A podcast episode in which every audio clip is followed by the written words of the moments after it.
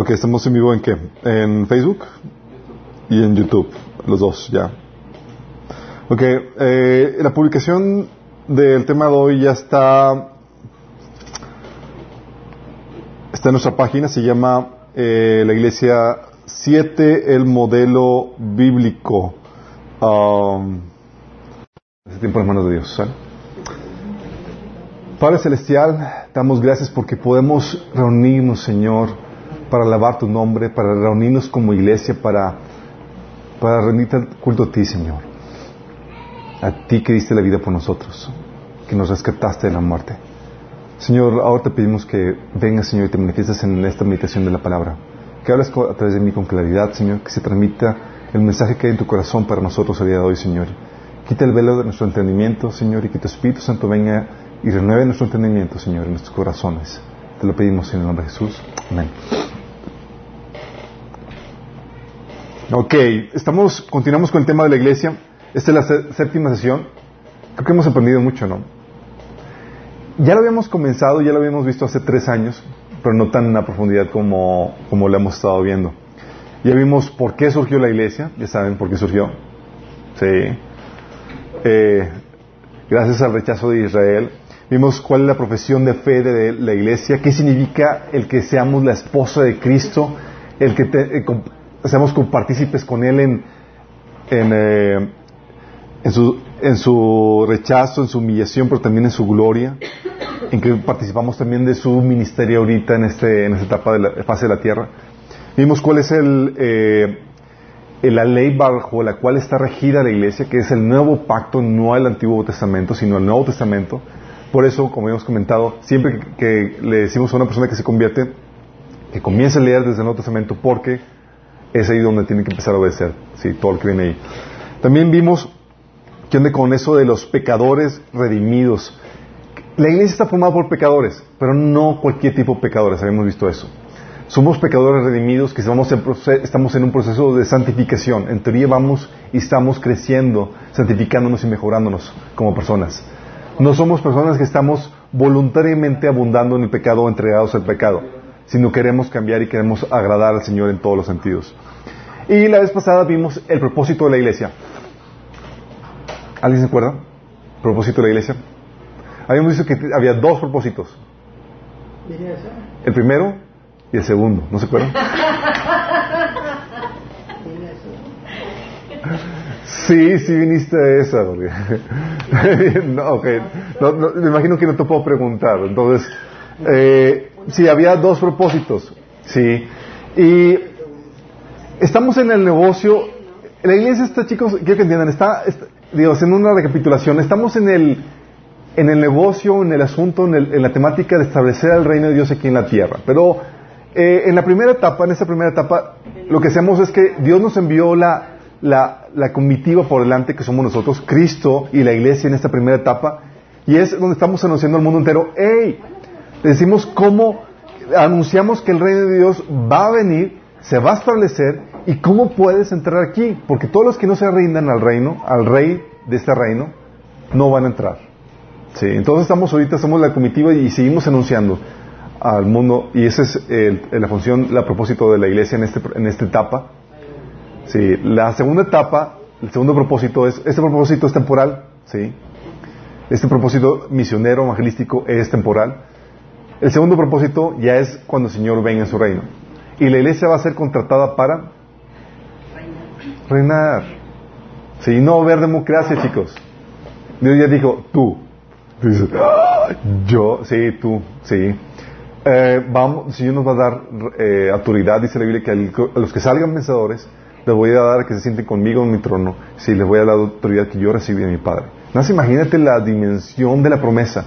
Dice la Biblia que si sufrimos con Él, reinaremos con Él.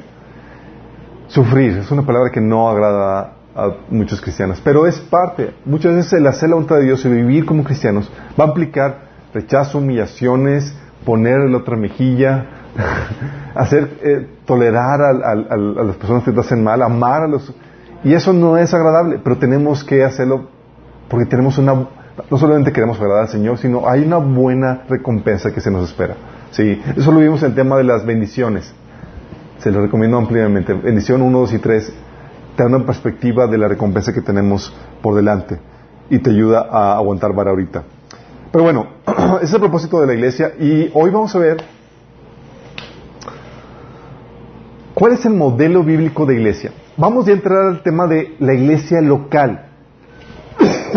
Hasta ahorita hemos visto toda la temática de la iglesia universal. Déjame eh, comenzar con un versículo. Dice 1 Corintios 1 del 1 al 3. Pablo, llamado por la voluntad de Dios a ser apóstol de Cristo Jesús, y nuestro hermano Sóstenes, a la iglesia de Dios que está en Corintio, a los, que, a los que han sido santificados en Cristo Jesús y llamados a ser su santo pueblo, junto con todos los que en todas partes invocan el nombre de nuestro Señor Jesucristo, Señor de ellos y de nosotros. Que Dios nuestro Padre y el Señor Jesucristo les conceda gracia y paz. Este es el comienzo de la carta de, de la primera epístola de Corintios. Y Pablo comienza aquí en estos primeros versículos desmenuzando o distinguiendo entre la iglesia universal, que es de lo que hemos estado hablando todo este tiempo, y la iglesia local. ¿Sí? La iglesia mundial dice, todos los que en todas partes invocan el nombre de nuestro Señor Jesucristo, Señor de ellos y de nosotros. Y la iglesia universal es eso. Son todas las personas que se han arrepentido de sus pecados, han creído en Jesús, lo han aceptado como el Mesías, han creído en su obra y han invocado su nombre para ser salvos. ¿Sí? Y esto es en todo el mundo, en todas naciones, en todo lugar. Si es, no importa dónde estés, eres parte de la iglesia y, tienes una membresía ya como parte del cuerpo de Cristo. Sin importar la lengua, la cultura, y esto incluso a través de denominaciones. Oye, que tú danzas, ah, pues como quiera. Si tienes estas características, nosotros eres parte del cuerpo de Cristo. Oye, tú eres más música de himnos y conservadora, oye, tú usas velo, tú no usas, eh, hay variedades, tú judaizas, tú eres judío mesiánico, tú eres gentil, incircunciso, has aceptado al Mesías, eres parte de la iglesia. Aún dentro de iglesias que están muy desviadas, vas a encontrarte iglesia. Miembros de la iglesia universal.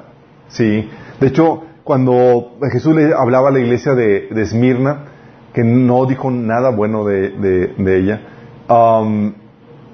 Dice Jesús, en medio de toda la visión, dice, estás muerto espiritualmente. Pero dice, eh, pero tienes unas pocas personas en Sardis, ah, eh, perdón, era Sardis, no es mira, que, han, que no han manchado sus vestiduras y andarán conmigo en vestiduras blancas porque son dignas. O sea, entre toda la gente que está desviada, toda la iglesia desviada, tienes unas pocas que son mi iglesia aún vas a encontrarte iglesia, cristianos, hijos de Dios, en lugares en los que no deberían estar. De hecho, dice, hablando de, eh, la iglesia eh, eh, que se desvió, la iglesia que en Apocalipsis se le conoce como la gran ramera, en Apocalipsis 18.4 dice, salid de ella, pueblo mío, para que no seáis partícipes de sus pecados ni recibáis parte de sus plagas. Aún te vas a encontrar cristianos en lugares donde no debe estar, pero son parte de la iglesia universal. ¿sí? Eh, aunque no se congreguen.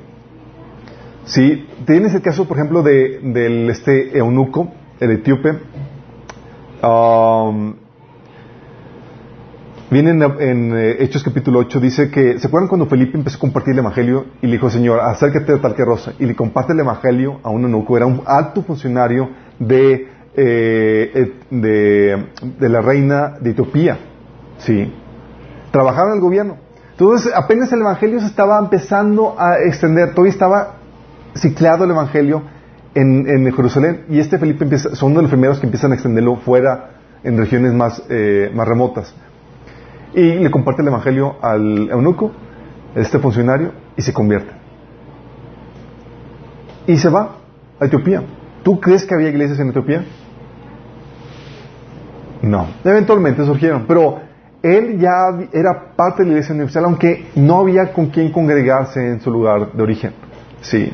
Entonces hay personas que, cristianos que no se congregan, pero no por el hecho sea, eh, pues digo, por cuestiones eh, ajenas a ellos mismos, pero no por eso significa que no sean parte de la iglesia. Esta es la iglesia universal, chicos. Sí. Hay unos cristianos de, eh, que son más carismáticos, otros más conservadores, unos hablan en lenguas, otros danzan, otros chiflan, lo que sea, pero son parte del cuerpo de Cristo. ¿Sí? Ah, Eso es por un lado, pero también menciona este versículo la iglesia local, hace referencia a la iglesia local. Y aquí está hablando de la iglesia de Corintios en particular. Dice, a la iglesia de Dios que está en Corintio.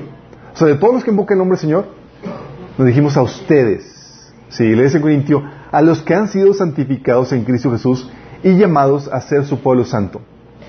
Y esta es la iglesia local.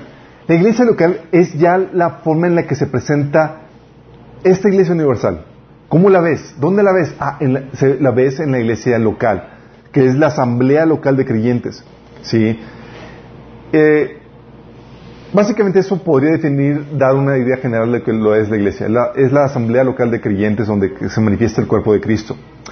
Pero ese que donde entra la, la, pregunta, la incógnita que, estaba, que había posteado en el video de, de, de, de Facebook en la mañana. ¿Cómo distinguimos a la iglesia de un club social? Porque debe haber alguna diferencia. ¿Somos un club social? No. No. o de una reunión de clientes para ver una buena película o pasar un buen rato. Sí. Eh, o comer juntos. Oye, vamos a juntarnos para comer. ¿Ya somos iglesia? ¿Sí? No. Hay algo, ¿no? Que, que, que lo diferencia. ¿Qué? Ah, pues que ahí no colectan la ofrenda o... o La palabra. no. Porque ahí vienes a escuchar exactamente el mensaje, ¿no? La palabra. ¿Cómo, entonces, cómo distingues eh, la, la Biblia de una, de una reunión de estudio bíblico o de un taller? O de una conferencia bíblica. ¿Qué elementos tiene la iglesia para que se considera iglesia local? Sí. Y no un taller o un centro de conferencias. ¿Han pensado en eso? Así como que ya empezaron los ratoncitos a pensar, digo que, oh, creo que voy a reprobar. ¿O cómo se distingue de una célula? Oye, ¿cómo sabes? Oh, esto es una célula y esto es una iglesia. Los veo con cara de... oh.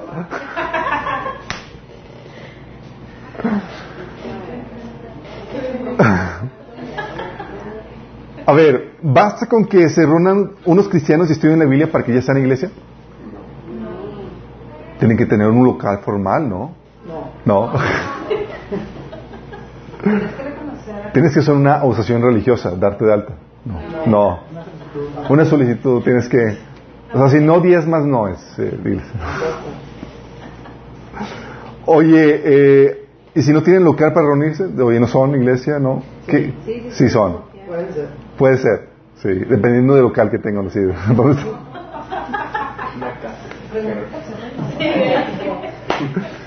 Interesante, ¿no? Oye, ¿cómo distingo esto? Oye, ¿qué- una, una célula de, de una iglesia o de, o como dice un pastor, eh, estaba platicando con, eh, era un pastor que nos ayudó con un trabajo de, de carpintería, vino a la casa, lo recogí de, la parada del camión.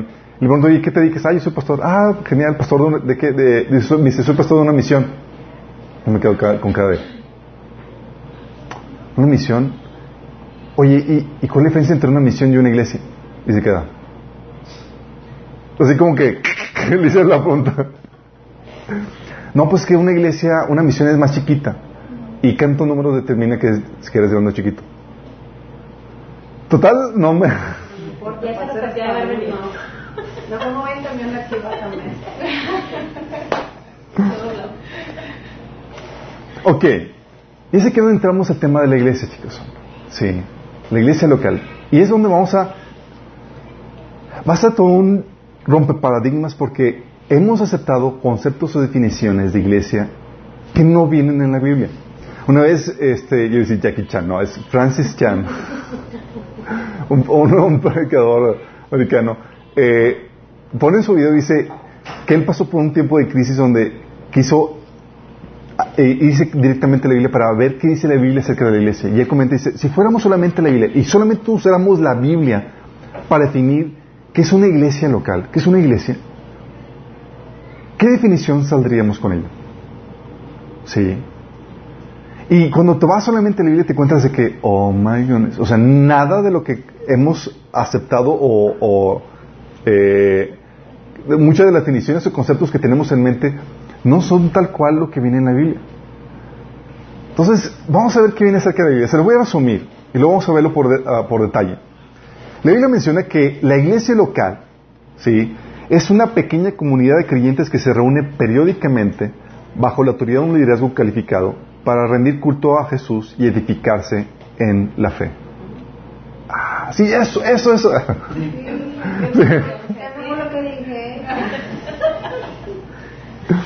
yo sé que es lo que estaban pensando. Sí. ya su hámster, su ratoncito puede descansar. Ah, por fin. Se lo repito. es una pequeña comunidad de creyentes que se reúne periódicamente bajo la autoridad de un liderazgo calificado para rendir culto a Jesús y edificarse en la fe. Ok, vamos a ir por partes. Vamos a ver los pasajes acerca de esto. Sí. Primero, es una comunidad de creyentes. Sí. Personas que no han aceptado a Jesús, que no han hecho la profesión de fe, no son iglesia. Sí. Jesús dice, digo, ahí como leímos en el pasaje de Corintios, dice, a la iglesia de, Dios que está en Corintios, a los que, y pone, y aclara, los que han sido santificados en Cristo Jesús y llamados a ser su pueblo santo. Si no has sido santificado en Jesús, por medio de aceptar lo que Él hizo por ti en la cruz y, eh, y la fe en Él, eh, no eres iglesia. ¿Sí? Puedes ser un invitado o puedes ser un colado. ¿Sí? Pero si salen como que, a veces ha habido reuniones en la iglesia donde dicen, no, pero es que yo no estoy tan seguro que, realmente Jesús haya existido. Y sale, y que supone que es cristiano. Y dicen, eh, colado, colado. Sí, no es iglesia. Sí. Eh, de hecho, la membresía de la iglesia, Pablo la, la, ponía, tú ves en el Nuevo Testamento, era una membresía limitada. Y tiene que ser así porque estamos, nos reunimos con el propósito de edificarnos en la fe que es en común a todos nosotros y a rendir culto a Jesús. Y esa fe para entrar a, tienes que ser cristiano, es decir, tuviste que arrepentirte de tus pecados y haber hecho la profesión de fe en, en, Cristo Jesús como el Señor y el Mesías. Sí. ¿Qué pasa si no? Oye, resulta que no, la persona cree en Jesús pero no se quiso arrepentir, no es iglesia. Sí. Oye, creo en Jesús, sí, pero quiere seguir en pecado. Fíjate lo que dice con respecto a esto. Recuerda que el verdadero cristiano tiene arrepentimiento y fe. Si hay uno de los dos, no se cuaja la fórmula para salvación. Dice 1 Corintios 5 del 12 al 13. Pablo hablando de, de un caso de inmoralidad que había en la iglesia de Corintios. Dice, cuando le escribí anteriormente, les dije que no se relacionen con personas que se entregan al pecado sexual. Pero no me refería a los incrédulos que se entregan al pecado sexual o son avaros o estafadores o rinden culto a ídolos. Uno tendría que salir del mundo para evitar gente como esa. Lo que quise decir es, no se relacionen con ninguno que afirma ser creyente y aún así se entrega al pecado sexual o es avaro o rinde culto a ídolos o insulta o es borracho o estafador. Así como que haciendo lado. Dice, ni siquiera coman con esa gente. No es mi deber juzgarlos de afuera, dice Pablo, pero sí es responsabilidad de ustedes juzgar a los que son de la iglesia y están en pecado. Dios juzgará a los de afuera, pero como dicen las escrituras, quiten al malvado de entre ustedes. O sea, era un miembro de la iglesia que profesaba una fe en Cristo, pero quería vivir en, entregado al pecado sexual. Él dice, no, chavos, la membresía de la iglesia está limitada a cristianos. No se quiere arrepentir, ya le di mala atención, se expulsa. ¿Cuántos expulsados no habría hoy en día ahora? Sí, y hay una razón de esto que vamos a ver eh, en otro episodio, vamos a ver qué onda con la disciplina eclesiástica, pero si te das cuenta, o sea, es un grupo de creyentes que están en un mismo, en un, como un acuerdo en la fe y en el caminar con el Señor. O sea, nos reunimos para edificarnos, para ayudarnos, a amonestarnos a buenas obras. Oye, ¿y tú no quieres? Pues ya no, ya no, ya no se cumple el propósito de la reunión. ¿Sí? es, es aquí donde a los cristianos, ¿se acuerdan que Jesús tenía también la diferencia entre, trataba diferente a, sus discípulos y al resto de la gente? A sus discípulos les enseñaba los secretos del reino. Le decía Jesús, a ustedes les, les ha conseguido conocer los secretos del reino de los cielos, pero a ellos no. Oh, sí. ¿Por qué? Porque no son iglesias, no eran de su grupo de personas que habían, lo habían aceptado como el Mesías. Entonces es un grupo de creyentes. No se aceptan a personas, no se consideran iglesia, personas que no se han arrepentido y aceptado a Jesús como su Señor y Salvador. Personas que aunque profesan la fe de Jesús viven en pecado. Sí, se entregan al pecado voluntariamente. No estoy hablando de los cristianos que están en lucha con el pecado. Si estás en lucha con el pecado es que significa que estás arrepentido, que estás buscando mejorar, mejorarte para el Señor. Ah, entonces es un grupo selecto, es un grupo privado donde tienes que ser cristiano para poder formar parte de ello. ¿Sale? Segundo punto que habíamos visto en la definición es, es un grupo de creyentes, es una pequeña comunidad de creyentes, es pequeña. Oh, sí, es pequeña. ¿Cuántos? El mínimo. ¿Cuánto creen que es el mínimo? Uno. Uno. Dos o tres. O sea, el, el líder. Dos o tres, dice Jesús, hablando de la, hacia la primera congregación. Oye, es que, ¿cuántos se requieren para ser iglesia? Jesús dice, dos o tres. Dice, porque donde dos o tres están congregados en mi nombre, ahí estoy en medio de ellos. Fíjate, muchas veces le damos mucha más importancia al número que el hecho de que Jesús está ahí. Sí. Dice, wow, ah, tiene un montón de toda la cosa. Y hay muchas reuniones de iglesia en donde asisten cientos de personas y Jesús no está ahí. Fíjense el caso de la iglesia eh, de la Odisea, donde le dice Jesús, hey, yo estoy a la puerta y llamo. O sea, toda la iglesia y Jesús afuera de la iglesia tocando. ¿Me dejan entrar, por favor? ¡Qué fuerte! ¿Sí? O sea, tienes la problemática de que el número para Dios básico, o sea, mínimo para que ya se considere iglesia es dos o tres. Qué genial, ¿no? Dices como que choca. Porque a veces llega un montón de pensamos que es que eh, se quedan unos 30 personas mínimo, ¿no? o pone un número, ¿no? Pero no. Dice, de hecho, ¿cuál ¿saben cuál era el número más grande que se mencionaba en una reunión en el Nuevo Testamento? La predicación de Pedro. Predicación de Pedro. Exactamente. Eh, no, ese, se convirtieron ahí cinco mil, pero no, en una reunión de, de iglesia. ¿Saben cuántos se convirtieron? ¿Cuántos había en una, en una eh, la reunión más grande que se menciona en el Nuevo Testamento, reunión? Era 120 personas.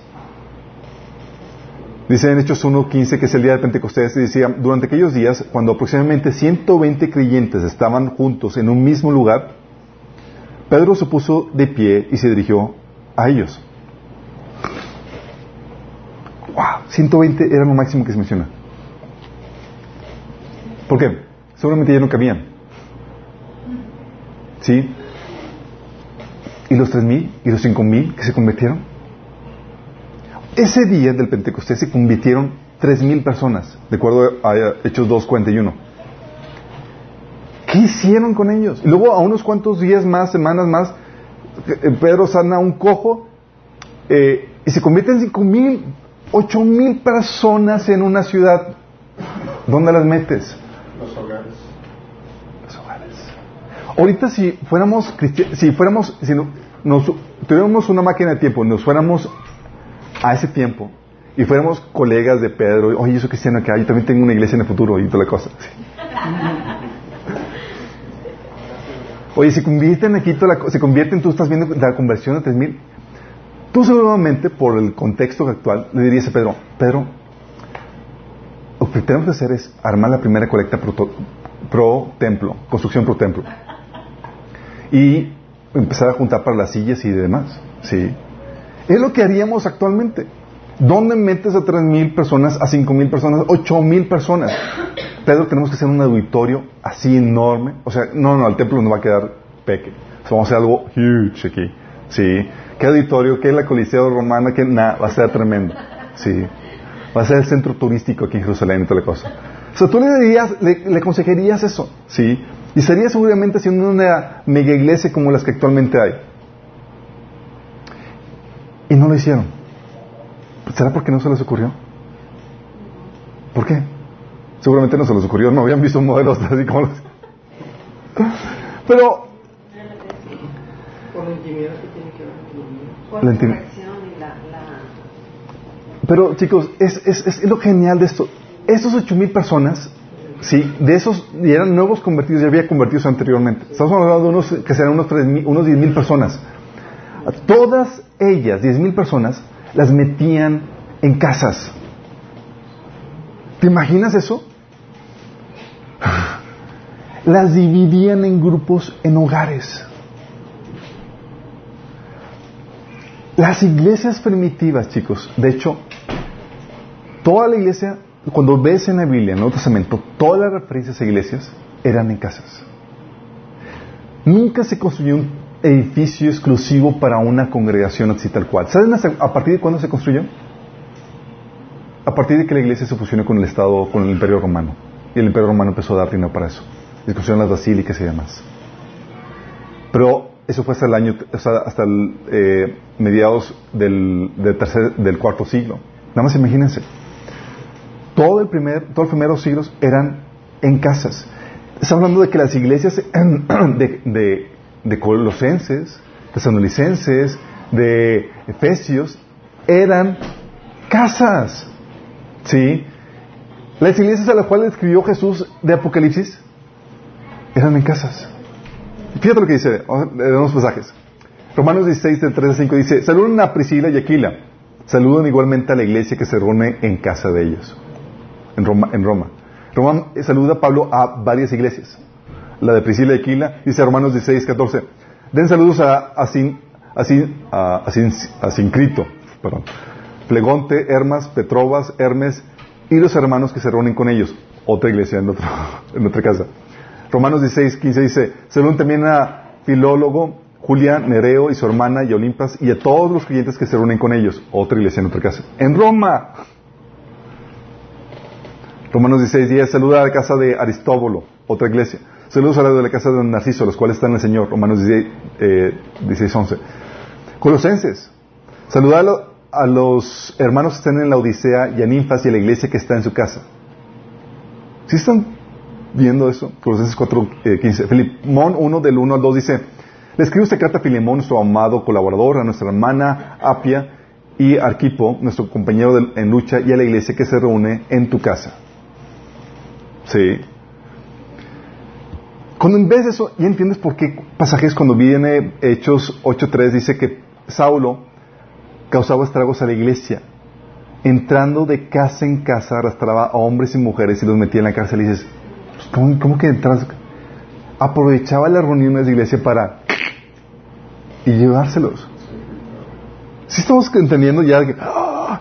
ahora entiendo. Sí, ahora entiendes también por, qué dice que en Tito 1, 10, 11 dice, porque hay muchos, hablando de los malos maestros, eh, Pablo dice, porque hay muchos contumaces habladores de vanidades y engañadores, mayormente los de la circuncisión, los cuales es preciso tapar la boca, que trastornan casas enteras.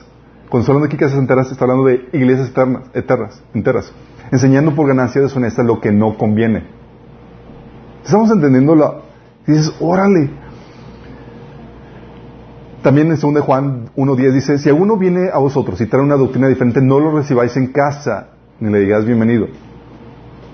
Entonces tú ves esto ya la referencias de casa y dices, eran iglesias. Eran iglesias. ¿Te imaginas? Todas las iglesias eran en casa, las de Colosenses, Apocalipsis, Efesios, todos ellos. Y eso ayudaba mucho, chicos. ¿Saben por qué? Porque no se complicaban con gastos de edificio. ¿Saben lo que cuesta la renta hoy en día un edificio? ¿Saben lo que es el costo de mantener... O sea, ¿sabes por qué las iglesias se están vendiendo en Europa? Están cerrando. ¿Sabes por qué se están vendiendo? Por el costo de manutención. No va suficiente gente como para que pueda costearse el costo de mantenimiento. Nada más imagínate. ¿Y qué haces? Oye, pues está costándome. Mejor la vendo. No tengo para con qué mantenerla. Nada más imagínate. Sí.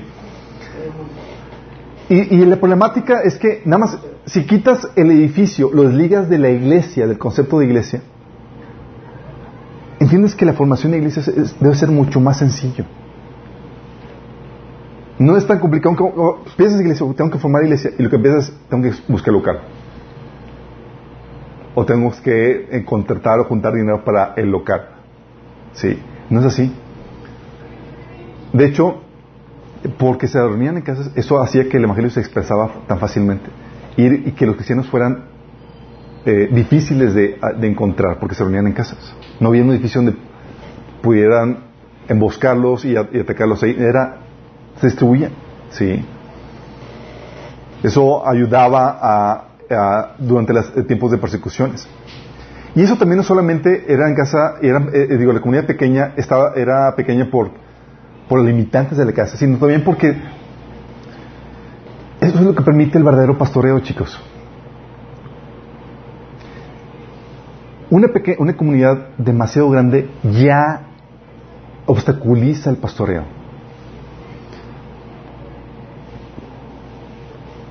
Juan 10, 14 dice esto acerca del buen pastor. Fíjate lo que dice. Escucha esto. Yo soy el buen pastor y conozco mis ovejas y ellas me conocen a mí.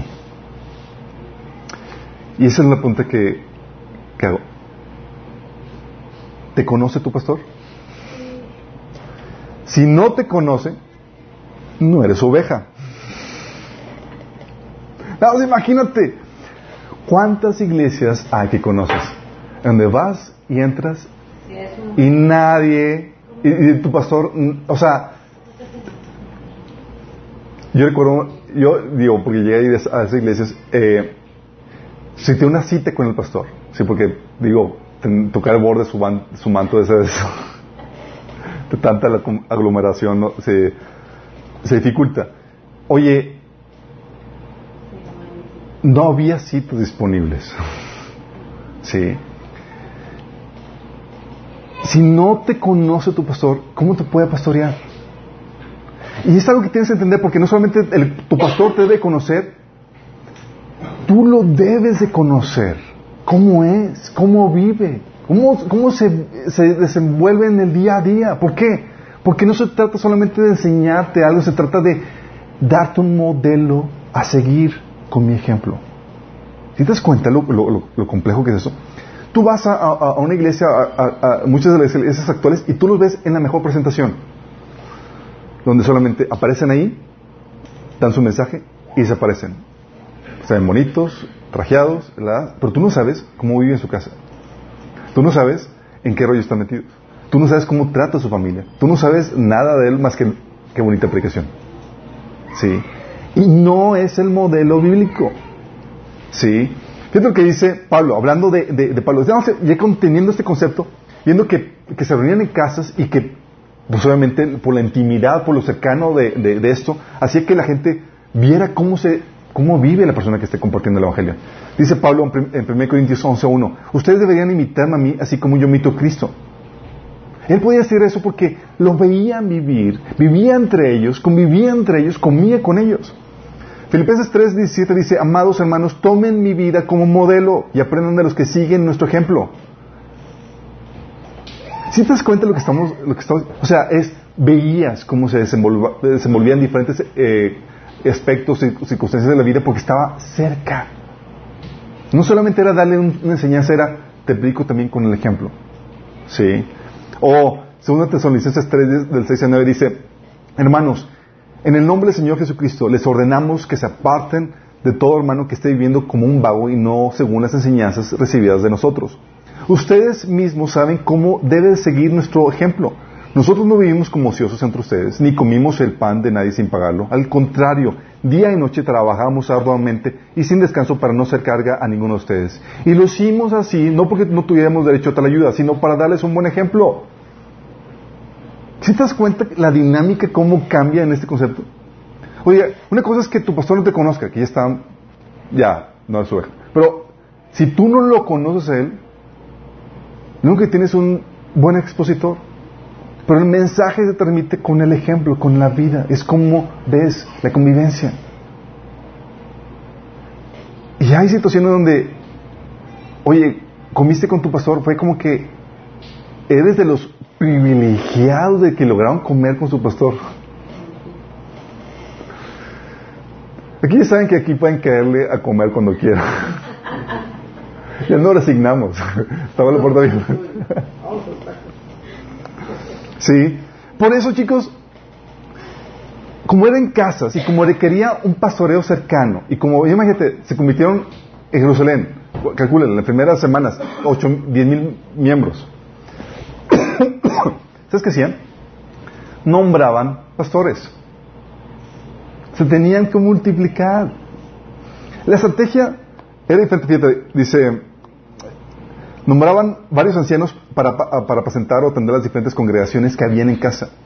Tito 1, 5 dice, te dejé en la isla de Creta para que pudieras terminar nuestro trabajo ahí y nombrar ancianos en cada ciudad tal como te lo indiqué. Y es que esta es la estrategia de Dios, me fascina Dios cómo piensa. Porque me, me llegan conmigo y dicen, oye, ¿cuál es tu estrategia, Chuy? O sea, ¿quieres si crecer así de no, no, no, no, no?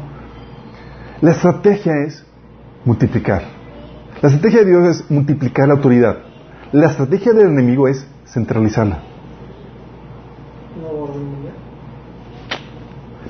La estrategia de Dios es, me fascina, nuestro Padre Celestial, porque si tú multiplicas la autoridad, tú vuelves loco a Satanás. Porque, chin, ya no tengo que atacar tengo que atacar todas las cosas. Pero si se concentra con que, le, con que a uno ya se desvía todo. Y Dios es así, se multiplicaba. Entonces, oye, pues si en una iglesia, no, chavo, hay un montón y se multiplican como conejos. Sí. Por eso la iglesia que más crecimiento tiene ahorita, ¿saben cuál es? La iglesia china. Y no hay edificios.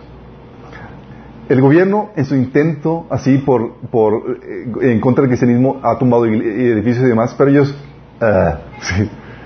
hay persecución y ellos tienen ya el DNA listo para multiplicarse. Donde quiere que van, se multipliquen y hacen iglesia. Sí, el edificio no es limitante. Y saben que donde quiera, donde haya dos o más, tienen los elementos necesarios para poder ser iglesia. ¿Sí entiendes? Ahora, ¿por qué, por qué Pablo decía, si alguien aspira a obra de, obispado, buena obra eh, aspira? Porque cualquiera podía levantar la voz porque había continua multiplicación y estamos otro pastor para tal, que atienda tal congregación en tal casa, por favor. Sí. Y así no te dabas abasto. Lo que ahorita se conocería como los líderes de célula en muchas iglesias eran, en, el Nuevo Testamento, eran pastores. ¿Sí? Los líderes de célula hoy en día no, no, se requiere mucha calificación. Para el Nuevo Testamento era muy delicado, porque ellos tenían el trato directo con la gente y tenían que tener las características necesarias para poder atender ese, las necesidades de la gente. Pero el líder de célula ya tiene la dependencia de, una, Sí. De hecho, ahorita vamos a, ahorita mucho, lo que muchas iglesias han hecho es, es la estrategia de células para, para tratar de, de, abordar las necesidades particulares de la gente. Pero vamos a ver algunas deficiencias que eso tienen, pero más adelante, ¿sí? Entonces eran congregaciones pequeñas que eh, eso era importante para el verdadero pastoreo. Y tú dices, oye, Chuy, ah, pues sí, es fácil decirlo porque, y tú lo dices seguramente porque tu iglesia es chiquita. Eh, no, no lo digo por eso. Lo digo porque es lo que enseña la Biblia. Y aún antes de que comenzáramos Minas, la razón por la cual comenzamos fue que me empezó el Señor a llamar a eso. Recuerdo una iglesia donde asistía, en donde el pastor dice, desde el púlpito, acaba de venir una hermana conmigo, dice el pastor, y me quiere decir, pastor, pastor, llevo aquí eh, un año viniendo, déjame presentarme, soy fornita de tal, y quiero practicar un testimonio. Y empieza a practicar testimonio. Y eso me dice, ¿viste?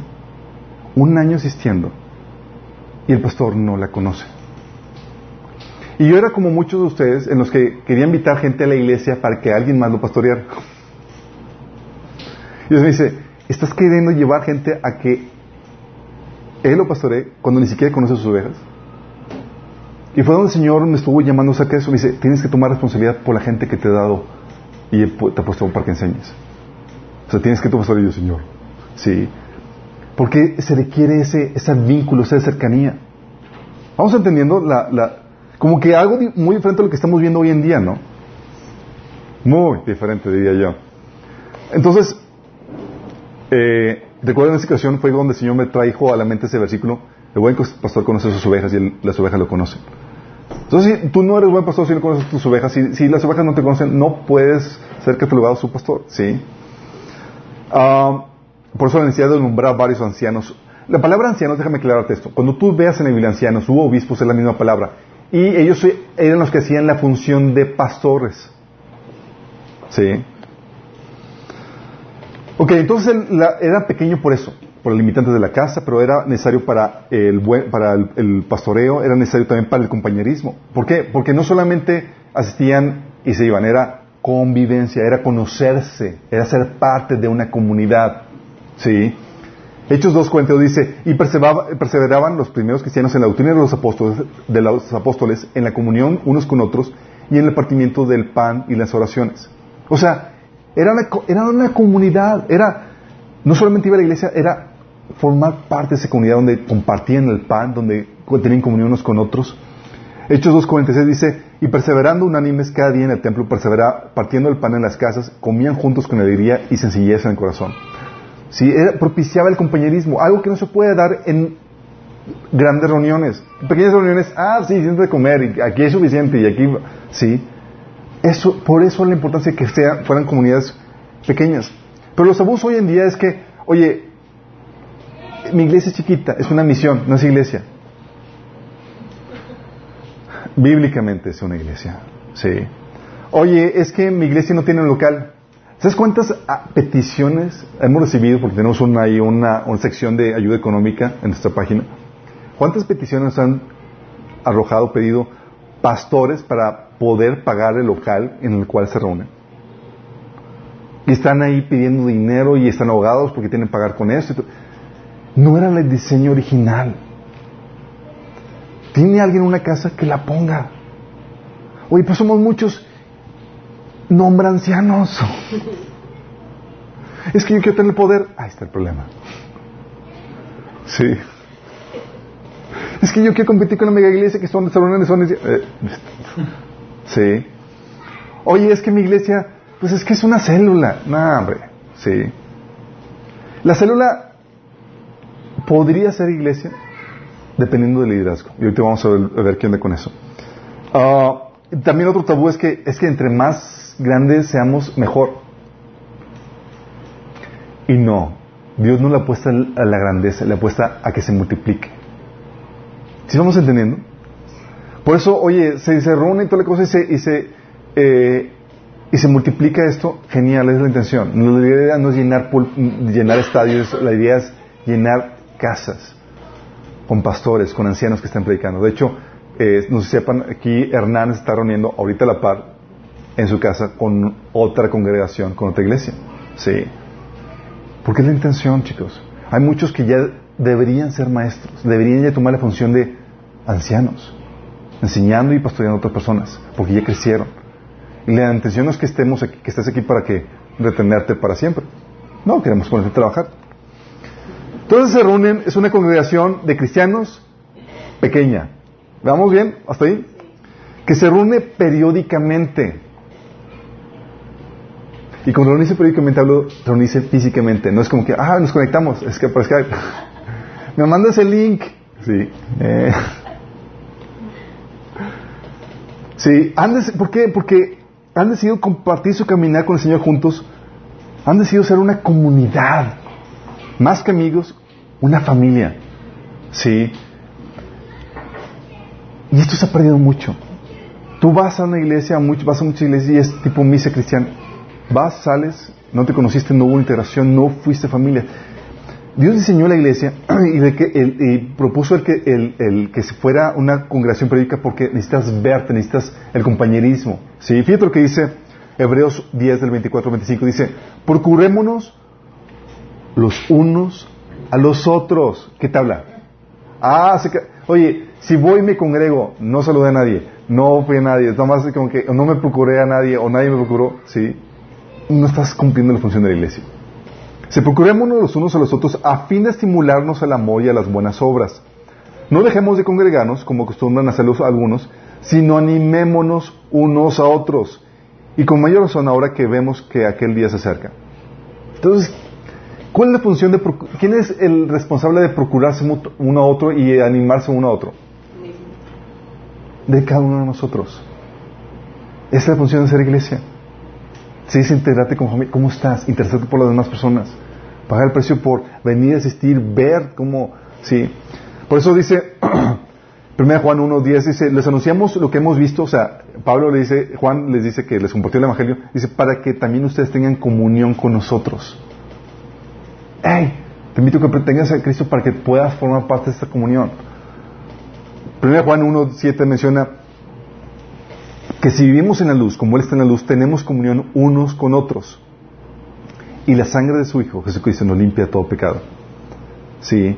Entonces, si andamos en luz, vamos a tener comunión. Y el compañerismo, chicos, a veces se ponía bien locochón en la iglesia primitiva. Sí. Porque era congregarse, pero era congregarse no solamente asistir escuchando una predicación y listo. Era ser comunidad, era la convivencia. Fíjate lo que dice, Judas 1.12 menciona que hablando, habla de las, de que, de que cuando se reunían en la iglesia participaban, se participan las comidas de compañerismo. ¿Comidas de compañerismo? Sí. Dice, con las cuales conmemoran el amor del Señor. Hechos 2.42 habla de que, la, de que eh, los cristianos perseveraban, perseveraban en la doctrina de los apóstoles, en la comunión unos con otros y en el partimiento del pan. O sea, las reuniones cristianas se caracterizaban por la comida, chicos. ¿Sí? Al punto de que había a veces excesos. 1 Corintios 10, del 20 al 21 dice, cuando ustedes se reúnen, la verdad es que no les interesa la cena del Señor. Porque algunos se apresuran a comer su propia comida y no la comparten con los demás. Imagínate. ¿Te imaginas la cena?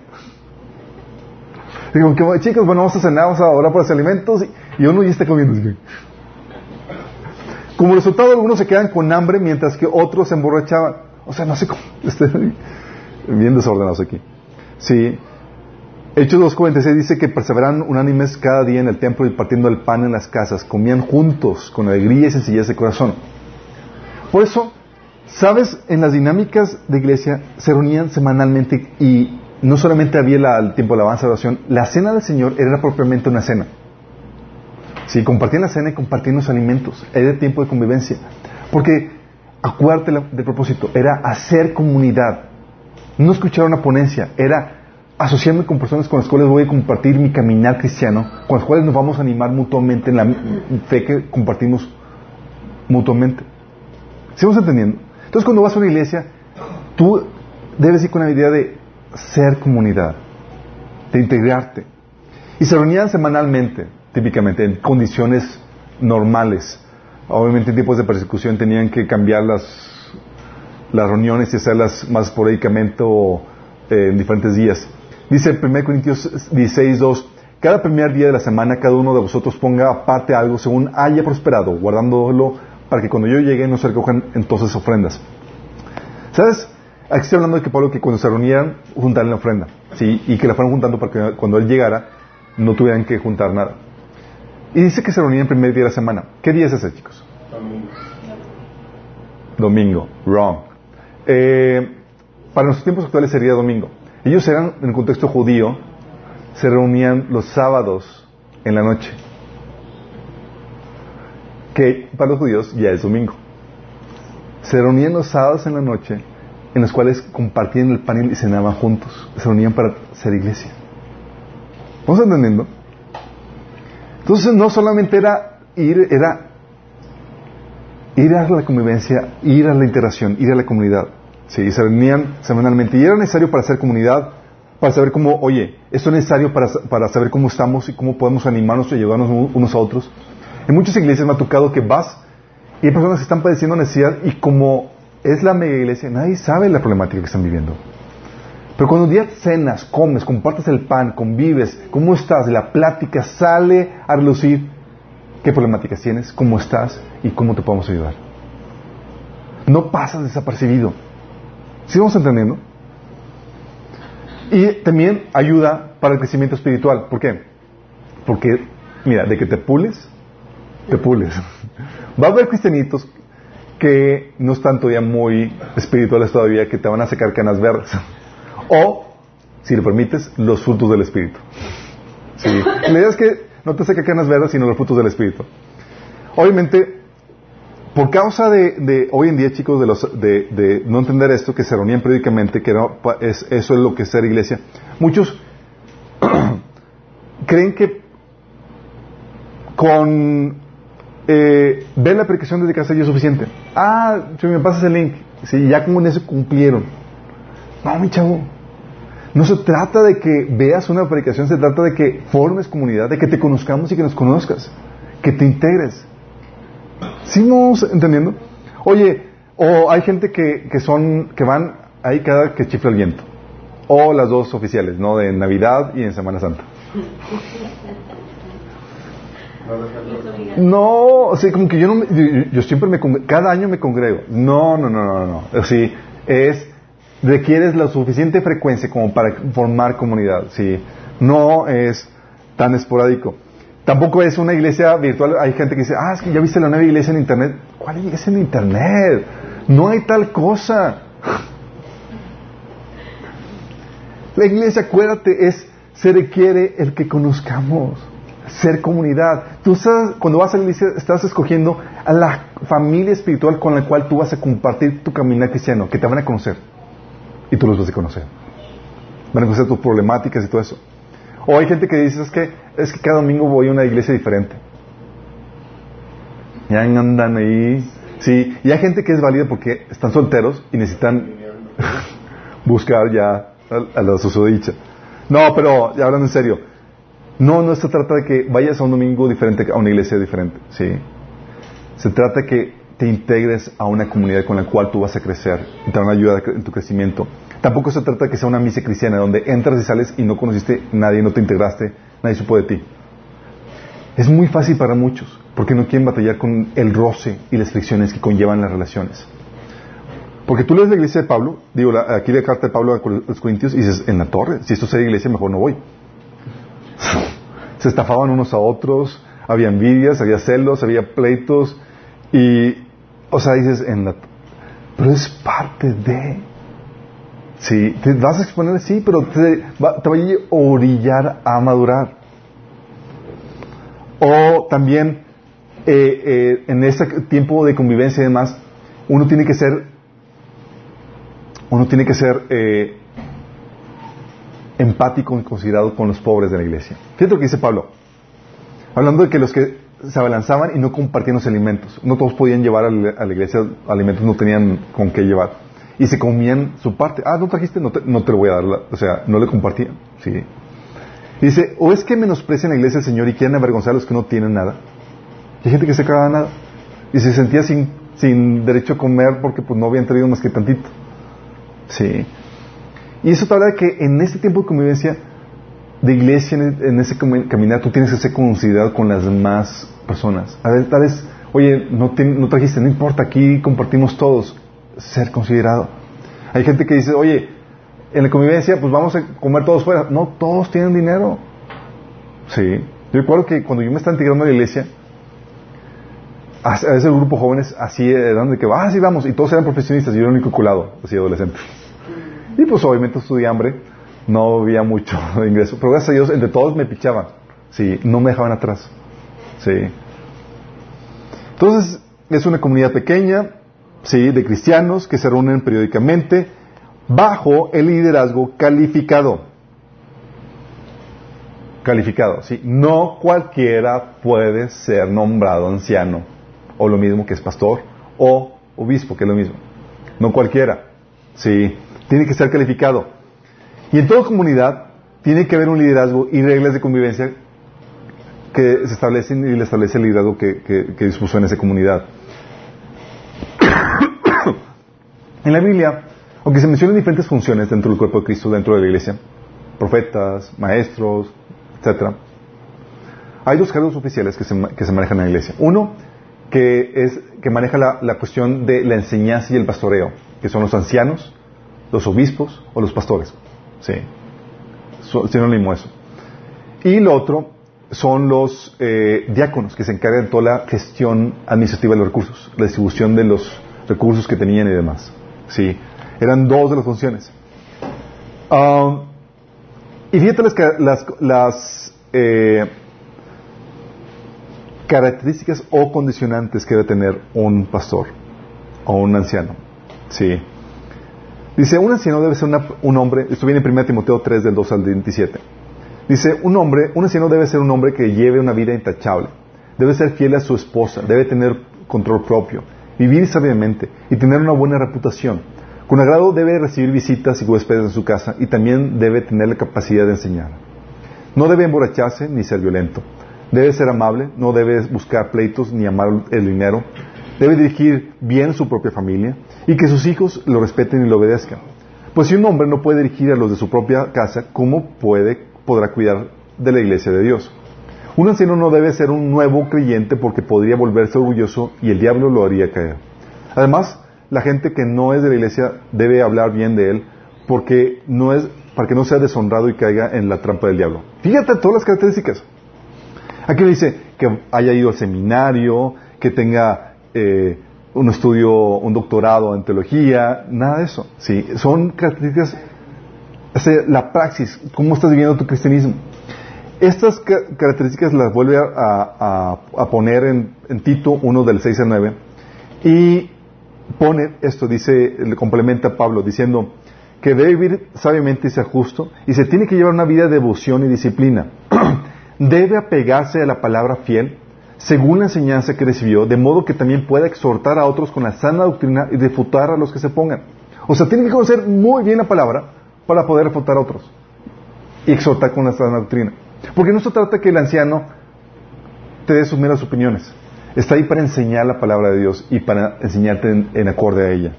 ¿Sí? Estos eran los ancianos. Estos eran lo que se conoce como los, pastores. Dice 1 Pedro, Pedro 5 del 1 al 4.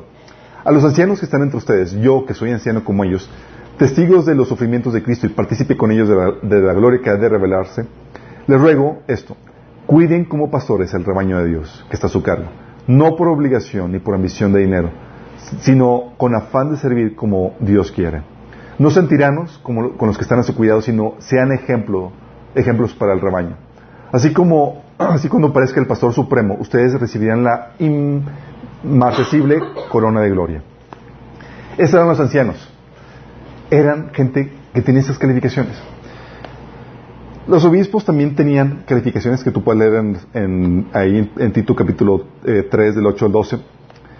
Eh, y es una importante restricción, chicos, porque mientras que hay muchos ministerios que no se piden condicionantes, credenciales no se piden nada, oye, quiero, ayudar a mis hermanos que están en necesidad y juntar dinero, y víveres y toda la cosa. A ver, ¿qué, credenciales tienes? No, no, no, se necesita nada de eso. Dice Gálatas 5, perdón, 5.13. Usen la libertad que tienen para servirse unos a otros por amor. Tienes libertad para bendecir a tu hermano con amor. ¿Sí? Tienes esa libertad. Dice, de hecho, Romanos 12, del 6 al 8, habla de esa libertad que tenemos y que se fomenta. Dice, Dios en su gracia nos ha dado dones diferentes para hacer bien determinadas cosas. Por lo tanto, si, si Dios te dio la capacidad de profetizar, habla con toda la fe que Dios te haya dado. Si tu don es servir a otros, sírvelos bien. Si eres maestro, enseña bien. Si tu don consiste en animar a otros, anímalos. Si tu don es dar, hazlo con generosidad. Si Dios te ha dado la capacidad de liderar, toma la responsabilidad en serio. Si tienes el don de mostrar bondad a otros, hazlo con gusto. ¿Sí? ¿Tienes dones? Pones al servicio. Oye, pero ¿quieres ser anciano? ¿Quieres ser obispo? ¿Sí? O también, la cuestión administrativa de la iglesia, diácono, ah, tienes que tener ciertas condicionantes. Porque tienes esa responsabilidad de que vas a pastorear, vas a ocuparte de la gente que está ahí. Entonces no cualquiera puede llegar y decir, oye, voy a abrir mi iglesia, hermano. A ver, sí. Y no, no, se te pide que, vayas o que tengas el, el ah, que hayas ido a seminario en eso. Fíjate las, condicionantes bíblicas. De hecho, ¿sabes cuál era el seminario al cual asistían los ancianos para estar listos?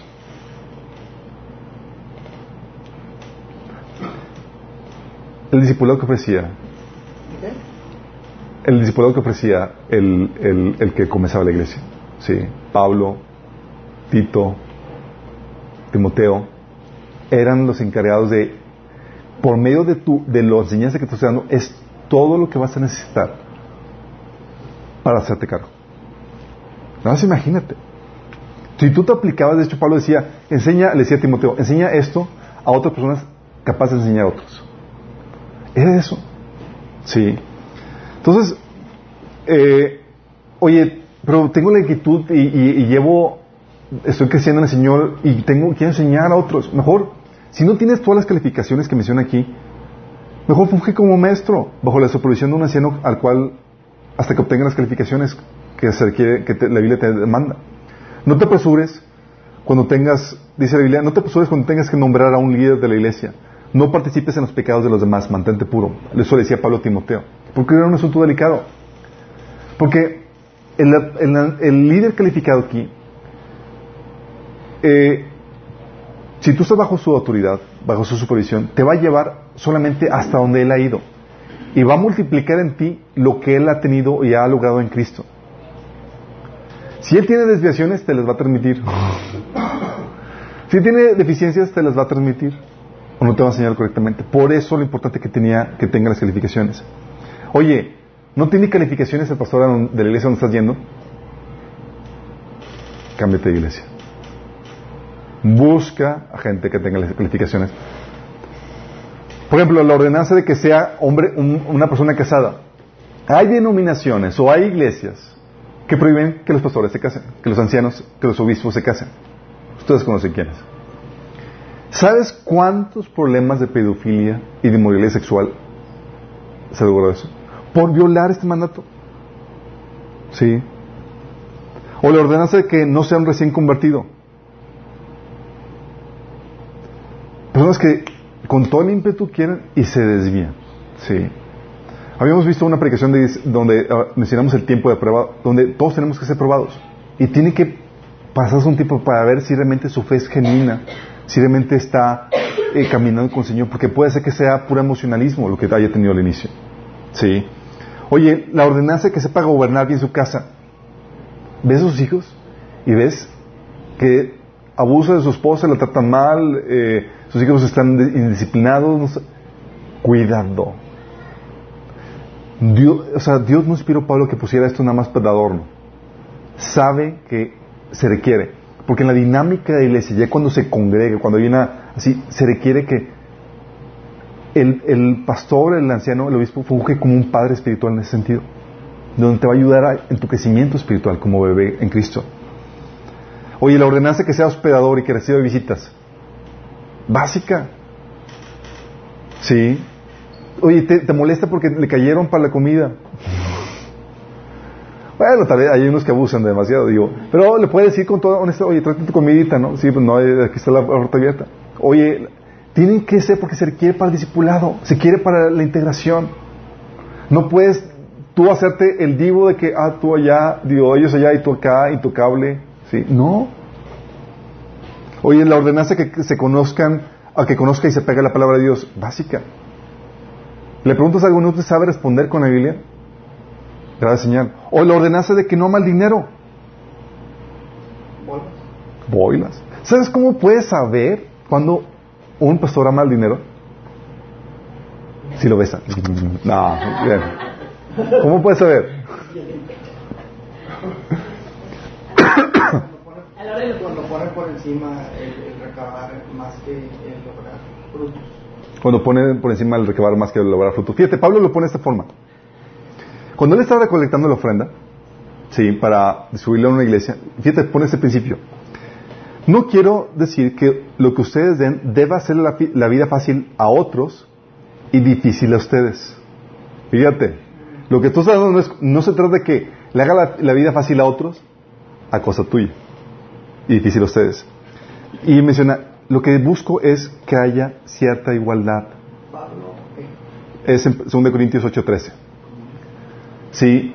Si tú ves que te piden la ofrenda, entonces le cosa, y hay gente que está súper pobrecita y le sacan el bille- el billete y demás, y él sale con su megacarro del año, ¿sí? Tú sabes que ama el dinero. O sea, estás, está contradiciendo ya la. Está exactamente, porque acuérdate que es una, era una comunidad donde caminamos juntos. ¿Sí? Si veo necesidad en ti, te apoyamos. Dice Pablo que era eh, eh, que nos enseñó cómo trabajar arduamente para ayudar a los más necesitados. Pablo no pedía, era le ponía y ayudaba a la gente necesitada. Sí. ¿Sí te est- estamos dando cuenta? Pero se te enseña muchas veces que es que estás pobre, el último billete, dalo. Y Dios milagrosamente te lo va a dar. Sí. Y la Biblia dice, ¿no tienes? na- ¿No tienes? Tú que, no, que tienes, Sí. Vamos a ver en las próximas sesiones cómo se administraba el recurso en la iglesia. Sí, el recurso económico. ¿Vamos entendiendo bien esto? Oye, es que me piden y me, y me- y me sacan de... Y no tengo dinero, y sacan hasta los más pobrecitos y no tienen ni para beber, se quedan sin, sin comida. Sabes que... Y él así con su carro del año, con su viviendo, con- sabes que ama el dinero. Y tú vas a una iglesia así, búscate una iglesia diferente. Sí. Estos ordenanzas para los pastores calificados no solamente han sido dados para los, pastores, han sido dados para los creyentes para que sepan distinguir si realmente o no la persona debe estar en autoridad. Sí. Y sepa distinguir una buena iglesia. Y por último, es con el propósito de, entonces es una congregación eh, de creyentes pequeña que se reúnen periódicamente bajo liderazgo down, eh, liderazgo calificado, o sea, sí, con el propósito de rendir culto a Jesús y edificarse mutuamente en la fe para hacer las obras de Dios. Rendir culto a Cristo. No solamente te reúnes para comer, aunque hay comida. no solamente te reúnes para convivir, aunque hay convivencia. La reunión gira alrededor de rendirle culto a Jesús y edificarnos en la fe. Sí, por eso Pablo menciona en 1 Corintios 11, 18, dice, cuando se reúnen como iglesia, y aclara, o sea, lo aclara, cuando se reúnen como iglesia, porque no toda la reunión es co- reunirse como iglesia. Oye, te invité, los invito a mi cumpleaños y todos son cristianos. ¿Somos iglesia? No, porque no estamos reunidos para darle culto a Jesús y edificarnos en la fe. Estamos ahí para celebrar el cumpleaños, ¿sí? Entonces no cualquier reunión es una reunión de iglesia, sino solo en las que te reúnes para rendir culto a Jesús y edificarte en la fe. 1 Corintios 14, 26 dice, ¿qué concluimos hermanos? Que cuando se reúnen, cada uno puede tener un himno. Los himnos para, era para cantarle a quién? Jesús. Jesús. Una enseñanza, la enseñanza para qué? Para edificarse. en la fe. Una revelación, un mensaje en lenguas, una interpretación. Dice, todo esto debe hacerse para la edificación de la, de la iglesia. Pablo está hablando, enseñando de que en la reunión de la iglesia, porque había eh, abusos en la iglesia de Corintios, en Corintios 12 al, al 14 habla de este abuso de que se paraban y el tipo, yo quiero decir algo, y hablaba nada más en lenguas. Se creía muy espiritual. Empezaba a hablar en lenguas y, y todos, sí. Y nadie les entendía. Y Pablo enseña al principio, dice, cuando se reúnen, acuérdense, es para, todo lo que se haga es para edificación de la iglesia. ¿Sí? Es para edificación de tu fe. Te reúnes aquí y nos reunimos para animarnos a buenas obras, ¿sí? Procurarnos unos a otros para animarnos en la fe que compartimos. ¿Cómo estás? Hoy estoy batallando. Ah, Una palabra para animarte, un salmo para que te ayude, con- eh, te consuele, ¿sí? Algo que te ayude a crecer en Cristo. Dice Hechos 16, 25, hablando de una reunión que tenían de iglesia, dice, eh, alrededor, um, perdón, Efesios, no, es eh, Hechos 10, el 25, el 24 al 25, dice,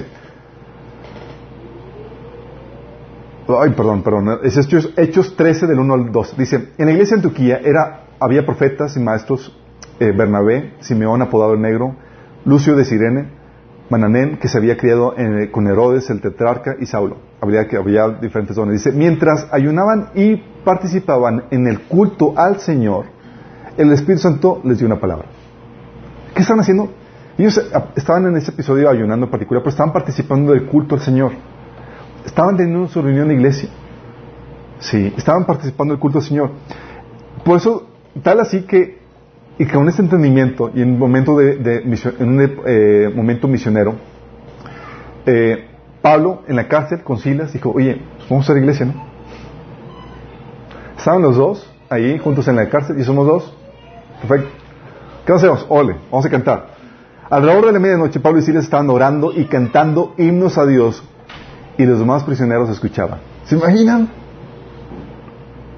Pablo en, la cárcel, qué, qué hereje, en el altar ahí. No, estaban en la cárcel. Sí.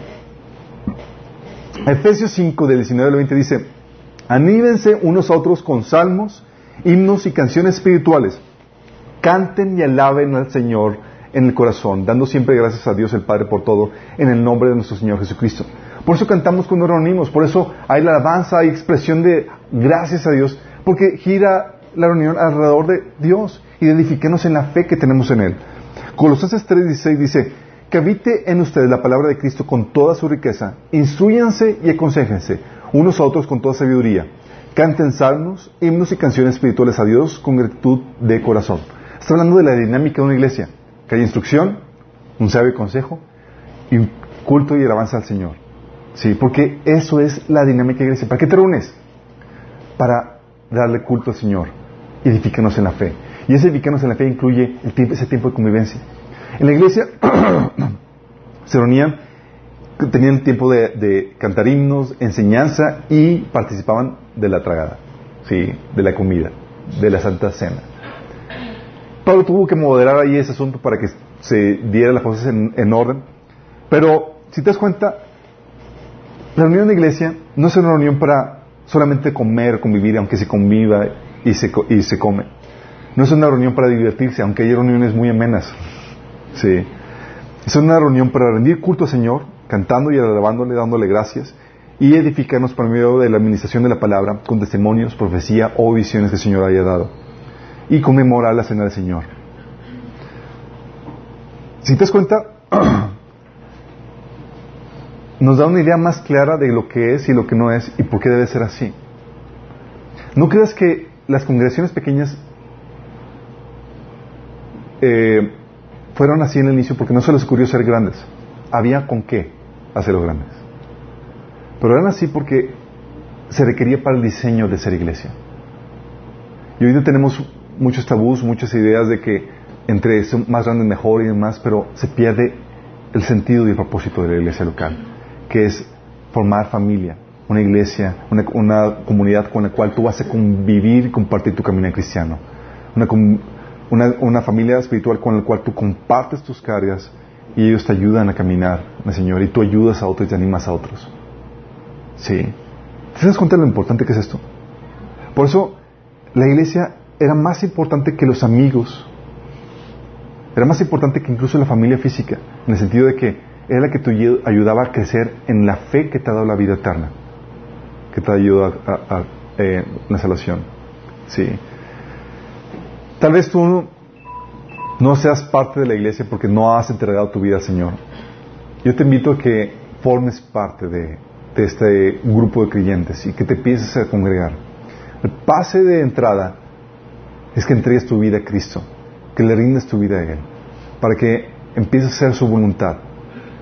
El pase es, eso se le llama arrepentimiento y también que creas que Jesús murió por ti en la cruz y que resucitó para el perdón de tus pecados.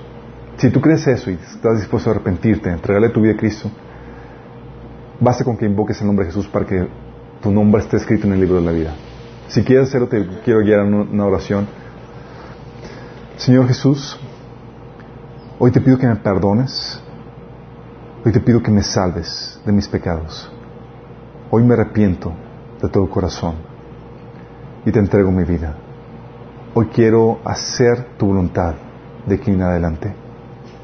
Yo creo que moriste por mí en la cruz para el perdón de mis pecados y que resucitaste. Y te confieso como el Señor de todo. Amén. Si hiciste esta pequeña oración, genuinamente te arrepentiste, va a haber varios cambios que vas a hacer. Dice la Biblia que debes demostrar tu arrepentimiento con tus buenas obras. Vas a empezar a congregarte. Estás, eres bienvenido para que congregarte entre nosotros. Y vas a empezar a leer la Biblia. Porque si te arrepentiste de tu voluntad y quieres hacer la voluntad del Señor, lo básico que tienes que hacer es conocer la voluntad de Cristo, la cual se, se enseña en la Biblia. Y si vas a leer la Biblia, comienza desde el Nuevo Testamento. Todos los que estamos aquí, ya se nos quitaron tabús acerca de, la, de lo que es iglesia. Tenemos un repertorio más amplio. Sí. Entonces, ¿qué es iglesia? Es esa pequeña comunidad de creyentes que se reúnen periódicamente. Sí, esa, comunidad de creyentes con la cual tú has escogido caminar tu camino cristiano, compartir tu vida cristiana. Que se reúnen periódicamente para, eh, bajo un, el liderazgo de un eh, líder calificado, para rendirle culto a Jesús y edificarse unos otros en la fe. ¿Sí? ¿Cambia el concepto? Bastante, ¿no? Como que ya no es solamente ir y voy. Si y vas a, a, a, a un tipo de misa cristiana donde vas, te congregaste, escuchaste el mensaje, no hubo integración, nadie sabe cómo está tu caminar, no hay esa integración, no estás yendo a la iglesia realmente, no estás siendo iglesia, que esa es la dinámica. No se trata de ir a la iglesia, se trata de ser iglesia. ¿Terminamos con una oración? Padre Celestial, te damos gracias porque en tu palabra, Señor, nos das una idea clara de lo que implica ser una iglesia, Señor. Señor, no permitas que seamos deslumbrados con ideas y conceptos que el mundo enseña de lo que la iglesia debe ser. Que seamos deslumbrados por tu palabra y por el diseño que tú has establecido, Señor. Gracias porque ahora entendemos, Señor, que tu modelo es más sencillo, más humilde, Señor, sin complicaciones. Lo cual ayuda a que, se, a que podamos extender tu palabra, Señor, a más personas. Que más gente, Señor, forme, llegue a formar parte de este tu cuerpo, Señor, antes de que vengas. Te lo rogamos en el nombre de Jesús. Amén. Los que nos sintonizaron, nos vemos el próximo domingo. Um, estamos teniendo las reuniones el martes a las 8. Gracias. El estudio de escatología lo transmitimos en vivo. Suscríbete en el canal de Busca Minas Discipulado. Ahí lo transmitimos en vivo. Y el miércoles estamos viendo el tema de ah, desintoxicación sexual. Sí, es. Estamos hablando de sexo. Entonces, ¿te interesa ese tema? Faltan, no, faltan dos sesiones. Y el lunes, oración para que nos acompañes a las ocho y media aquí en eh, los lunes. Nos vemos el próximo domingo.